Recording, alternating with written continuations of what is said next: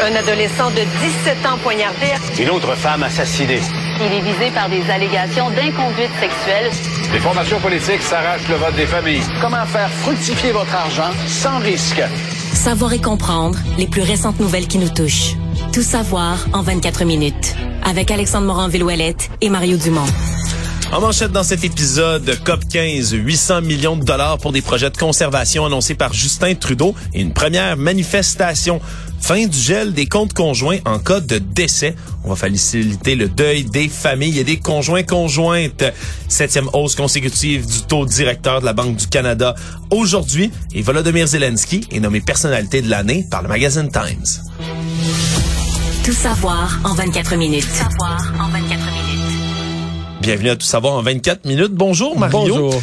Nouvelle de dernière heure, on apprend qu'après les négociations qui ont été entreprises entre les différents partis à l'Assemblée nationale, semble-t-il que pour Monsieur Duhem, ben, il n'y en aura pas de bureau. C'est non. C'est non. Euh, il semblait que la présidente de l'Assemblée a rendu une décision. Écoute, c'est c'est pas une décision si complexe de ces demandes. Là, c'était pas euh, des négociations. C'était je veux un bureau puis je veux avoir accès à la salle de conférence de presse. Puis la réponse c'est t'as pas d'élu. Euh, et donc ces services-là, cette présence à l'Assemblée, c'est réservé aux élus. Donc la, la, la, demande était simple, la réponse est euh, simple aussi. Euh, Mais ça risque de susciter de la grogne quand même. Moi je trouve ça malheureux, sincèrement, parce que quelque part tout le monde a reproché aux gens qui étaient bon frustrés des mesures sanitaires on a reproché d'avoir fait toutes sortes de manifestations, dérangements. Et Éric Duhem, quoi qu'on en dise, a canalisé cette euh, cette grogne-là, ben avec d'autres sujets. Le Parti conservateur est devenu beaucoup plus large que ça, mais a canalisé donc cette philosophie-là dans un mouvement politique, mouvement politique qui présente des candidats aux élections, euh, qui obtient euh, beaucoup de votes, là, je dirais même pour un nouveau parti, ou comme un nouveau parti, énormément de votes, et qui demande quelque chose qui coûte rien à personne, qui était simple et raisonnable. Je comprends qu'il y a un précédent. C'est vrai que l'Assemblée, par définition, l'Assemblée, c'est les élus. Mais la salle de conférence de presse de l'Assemblée, c'est pas le salon bleu non plus. Là. le salon bleu est réservé aux élus. Est-ce que la petite salle de conférence de presse a un micro, un lutrin, du filage? Est-ce que c'est vraiment là, réservé aux élus à ce point? Est-ce qu'il y, avait, ben, y avait précédent, justement? Est-ce que c'est déjà Je pense pas qu'il y avait, le précédent.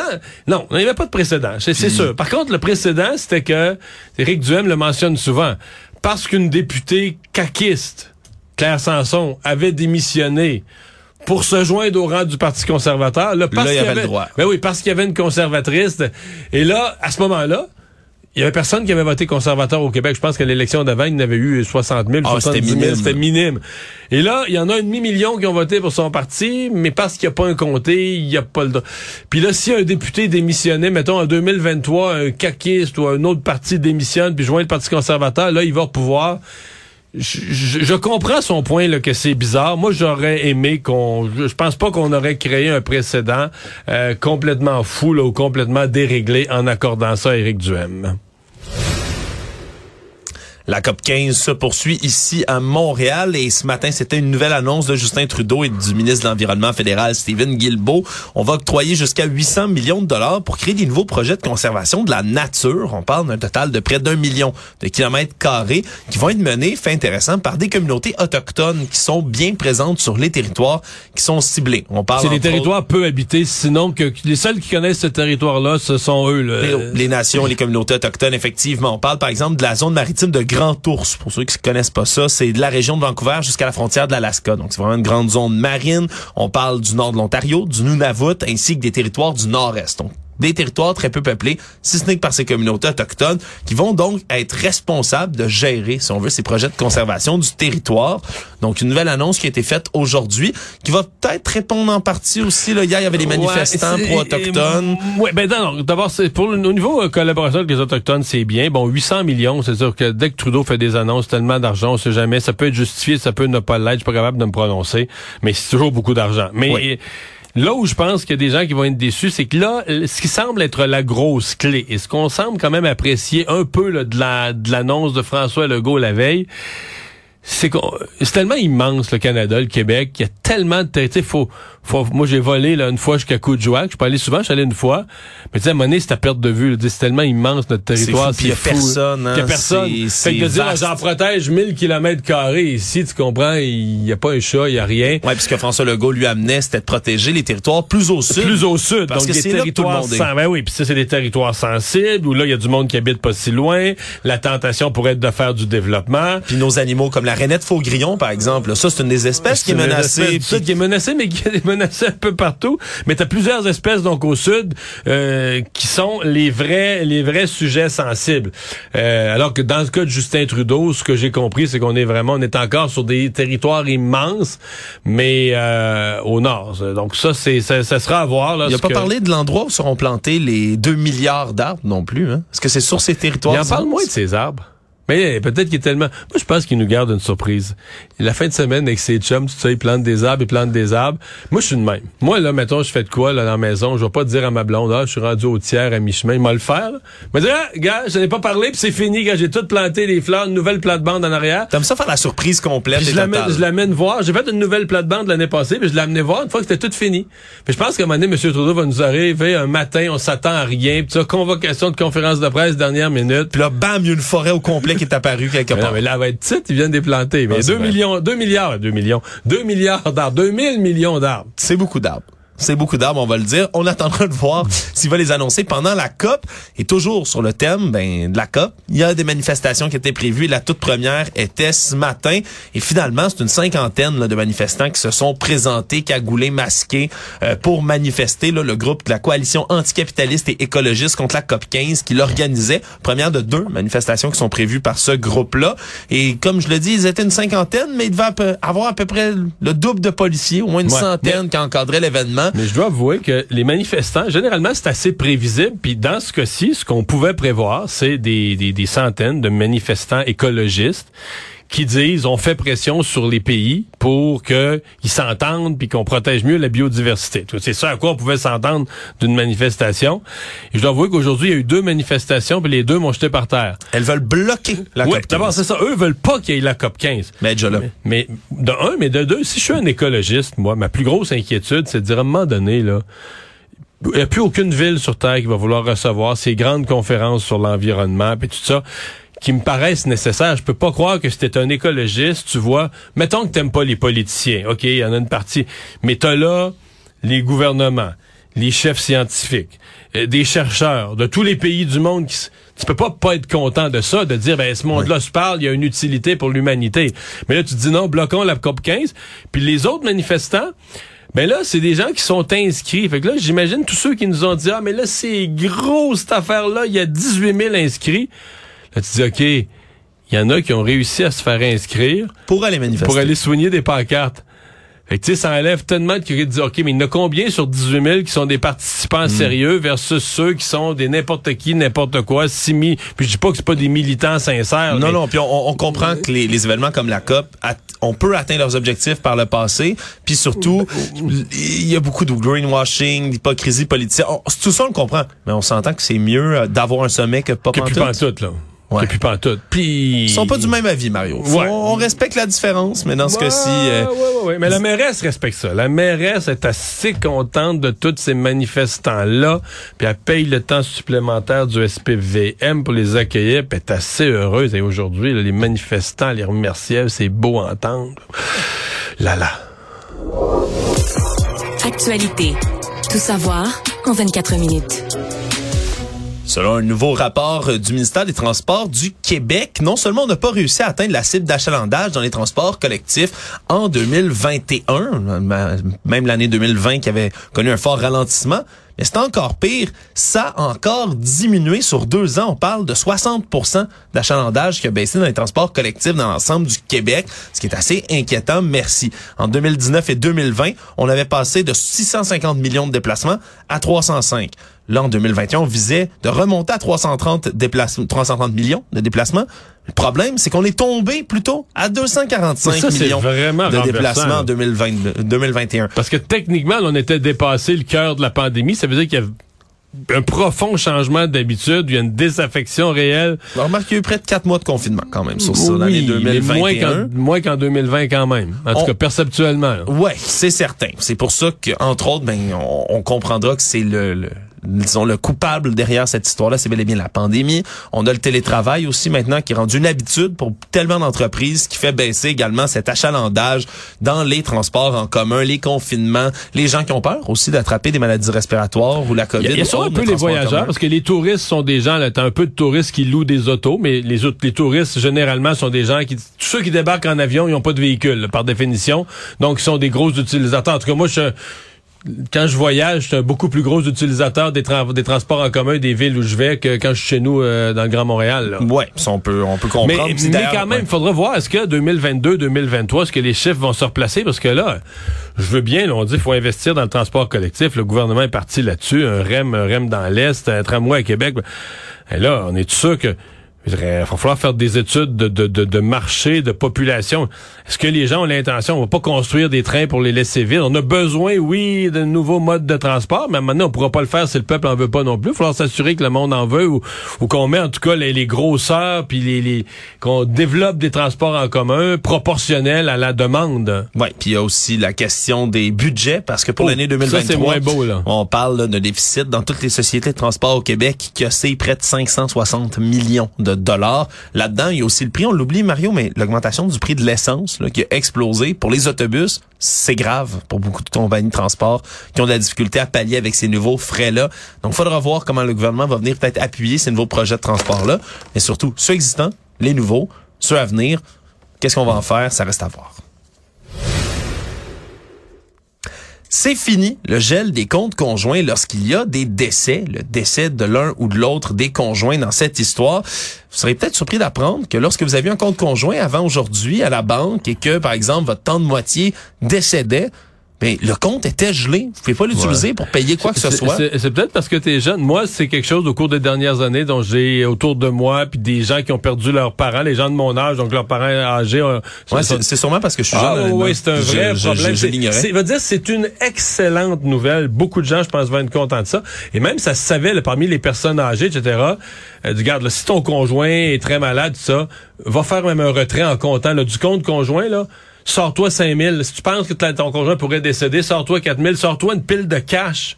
Pour vrai, là, fais des retraits C'est fou. pour avoir du comptant parce que là, une fois que la personne décède, pendant des mois et des mois, tu pourrais ne plus avoir accès à ton argent pour rien, là, pour ton épicerie, pour tes affaires, pour tes paiements. Ouais, puis ça cause une détresse profonde souvent à l'autre Ben, parce personne. que déjà que tu as un décès dans ta famille, tu veux pas avoir un mille et une compliqué. Déjà, paquet d'affaires que tu as à remplir, mais Ah, puis, ça coûte cher un décès aussi quand on veut organiser des obsèques, plus, des funérailles, des prix qui ont augmenté en fou. Souvent, on va avoir besoin d'argent pour payer tout ça en plus des dépenses quotidiennes nécessaires. Donc, ça a été fait aujourd'hui comme changement, entre autres par le ministre de la Justice, Simon Jolin Barrette. Donc, changement qui va être bien accueilli, on pense bien. Si jamais c'est pas quelque chose que vous souhaitez, vous pouvez au préalable avertir votre institution financière. Mais pour le reste, maintenant, par défaut, le compte va être dégelé.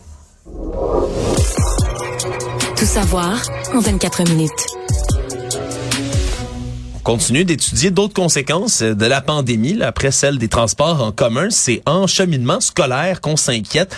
La vérificatrice générale du Québec, Guylaine Leclerc, dans un rapport aujourd'hui, qui euh, prend en compte des élèves en difficulté qui, euh, leur apprentissage risque d'être compromis en raison de l'enseignement à distance, entre autres. Et elle s'inquiète, entre autres, du fait que le ministère de l'Éducation n'a pas vraiment de bonne connaissance de ces retards d'apprentissage chez les élèves en difficulté et que ça nuit à la mise en place de moyens de rattrapage appropriés.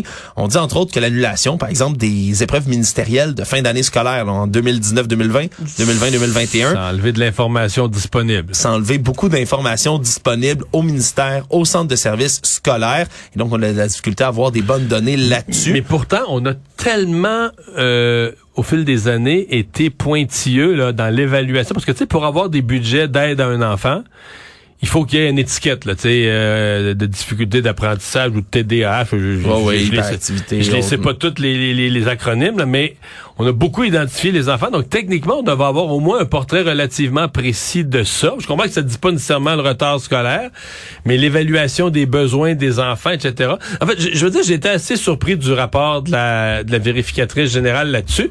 Mais j'ai j'ai entendu en point de presse le ministre Drainville qui nous a énuméré à quel point les centres de services, les centres de services scolaires ne fournissent pas au, au ministre d'éducation lui-même, au ministère d'éducation, l'ensemble des données, que le ministre ne peut même pas savoir ce qui se passe dans son propre réseau. C'est assez ahurissant. Ben oui, on apprend entre autres, là, parlant des services, des centres de services scolaires, que 18 mois après la pandémie, il y en a qui disposent toujours pas de tous les ordinateurs nécessaires pour l'enseignement en ligne. Quoi, les écoles auraient fermé, par, Par exemple. contre, sur le 42 milliards de matériel informatique acheté pour l'enseignement à distance, il y en a la moitié qui est dans les entrepôts. Oui, exact. Il y en a qui sont demeurés inutilisés dans les, ces 42 millions d'équipements-là, ouais. Ça se parle pas beaucoup, ce monde-là. Non, des fois, la, la communication est difficile. Puis tu parlais de ces étiquettes. Là, des fois, on veut identifier quel est le trouble d'apprentissage chez l'enfant. On comprend que quand on est en enseignement à distance, qu'on est un professeur, souvent chez les plus jeunes, là, puis qu'on on veut identifier ou même dire à des parents, je pense que votre enfant a peut-être un problème de dyslexie dans sa lecture. Je pense Faudrait peut-être faire difficile à évaluer. distance, probablement. hein. Ouais, surtout, je pense, les professeurs en ont tellement déjà à faire là, devant une webcam que, en plus, identifier tout ça, c'est une tâche impossible. Il y a un peu plus de 18 000 travailleurs qui sont venus donner un coup de main pendant euh, la pandémie au moyen du, de la plateforme Je contribue. On comprend dans le réseau de la santé, mais ils pourraient perdre le droit de travailler si Québec réussit pas à s'entendre avec les syndicats et les autres professionnels d'ici le 31 décembre. Faut comprendre qu'on a prolonger cette mesure temporaire-là jusqu'à la fin de l'année au travers du projet de loi sur la fin de l'urgence sanitaire, mais qu'au-delà du 31 décembre, mais ces employés-là, il n'y a rien qui les encadre comme il faut. Donc, faut finir de négocier avec les ordres et les syndicats. Et là, c'est la tâche qui revient évidemment au ministre de la Santé, Christian Dubé, de faire cette négociation-là, surtout au moment où lui a demandé aux infirmières à la retraite de venir donner un coup de main avec la ligne 811. là. On se souviendra, là, dont il parle de plusieurs milliers d'infirmières qui aimeraient recruter. En ce moment, on parle, là, comme je l'ai dit, 18 000 travailleurs à Je contribue. Au plus fort de la campagne, c'était 32 000 travailleurs temporaires qu'on avait réussi à aller chercher. Tu penses-tu qu'on va avoir de la difficulté à négocier dans ce Ben, secteur-là? Là, déjà, euh, moi, j'ai eu des informations aujourd'hui, par exemple, qu'un syndicat comme la FIC, là, qui est le plus gros syndicat, euh, eux disent, nous, là, on manque de monde, on est débordé, on, on veut pas perdre ces contributions-là, on n'est certainement pas des empêcheurs de tourner en rond là-dedans. Est-ce que c'est plus les autres professionnels ou je sais pas, mais... Sincèrement, je pense que ça va se régler. Souvent, ces affaires-là, ça finit par se régler un peu à la dernière minute, mais je vois pas comment, présentement, dans la santé ou dans le grand, grand, grand réseau de la santé des services sociaux, euh, on pourrait se priver de contributions disponibles. Économie. La Banque du Canada a de nouveau augmenté son taux directeur aujourd'hui de 50 points de pourcentage. On passe donc de 3,75 à 4,25% Septième hausse consécutive du taux. On s'attendait à ce qu'il y en ait d'autres peut-être, mais 50 points, c'est quand même euh, c'est quand même difficile, Mario. Moi, je, suis tenté de l'appeler la hausse de trop. Euh, c'est parce que on n'a jamais vu ça, les taux d'intérêt changer aussi vite. Et au point où on l'oublie nous-mêmes, il faut, faut retourner voir les tableaux de, de la- ce matin, je leur faisais de la Banque du Canada pour réaliser que jusqu'au début mars, le taux directeur était de 0,25. Là, matin, il a monté à 4,25. 4% complet de plus. là. Oui, monsieur. Généralement, les taux d'intérêt, ça, ça, ça fluctue là, au fil des années et des années, mais à coup de point, un quart de point. Puis à un moment donné, il y a des tendances. Il va être à la hausse, un quart de point, puis deux mois après, l'autre quart de point. Puis tu sais, bon, puis là, pour ça, il se stabilise, puis il peut redescendre. Mais là, tout à coup, on se retrouve en quelques mois à peine, là, en quoi, huit ou neuf mois, à transformer mais là, on l'a complètement changé d'ordre de grandeur. là. Donc, tu as des gens là, qui, qui ont signé une hypothèque à taux variable, genre en janvier, dans la même année 2022, Ouais. à moins de 2 Puis là, ben, il est rendu à 6% à la fin de l'année. J'ai un couple d'amis, là, des jeunes de mon âge, qui ont acheté leur première maison, qui ont eu le malheur de le prendre à taux variable, Mario, puis je peux te dire que pour eux, chaque annonce comme ça, c'est un, c'est crève-cœur, là.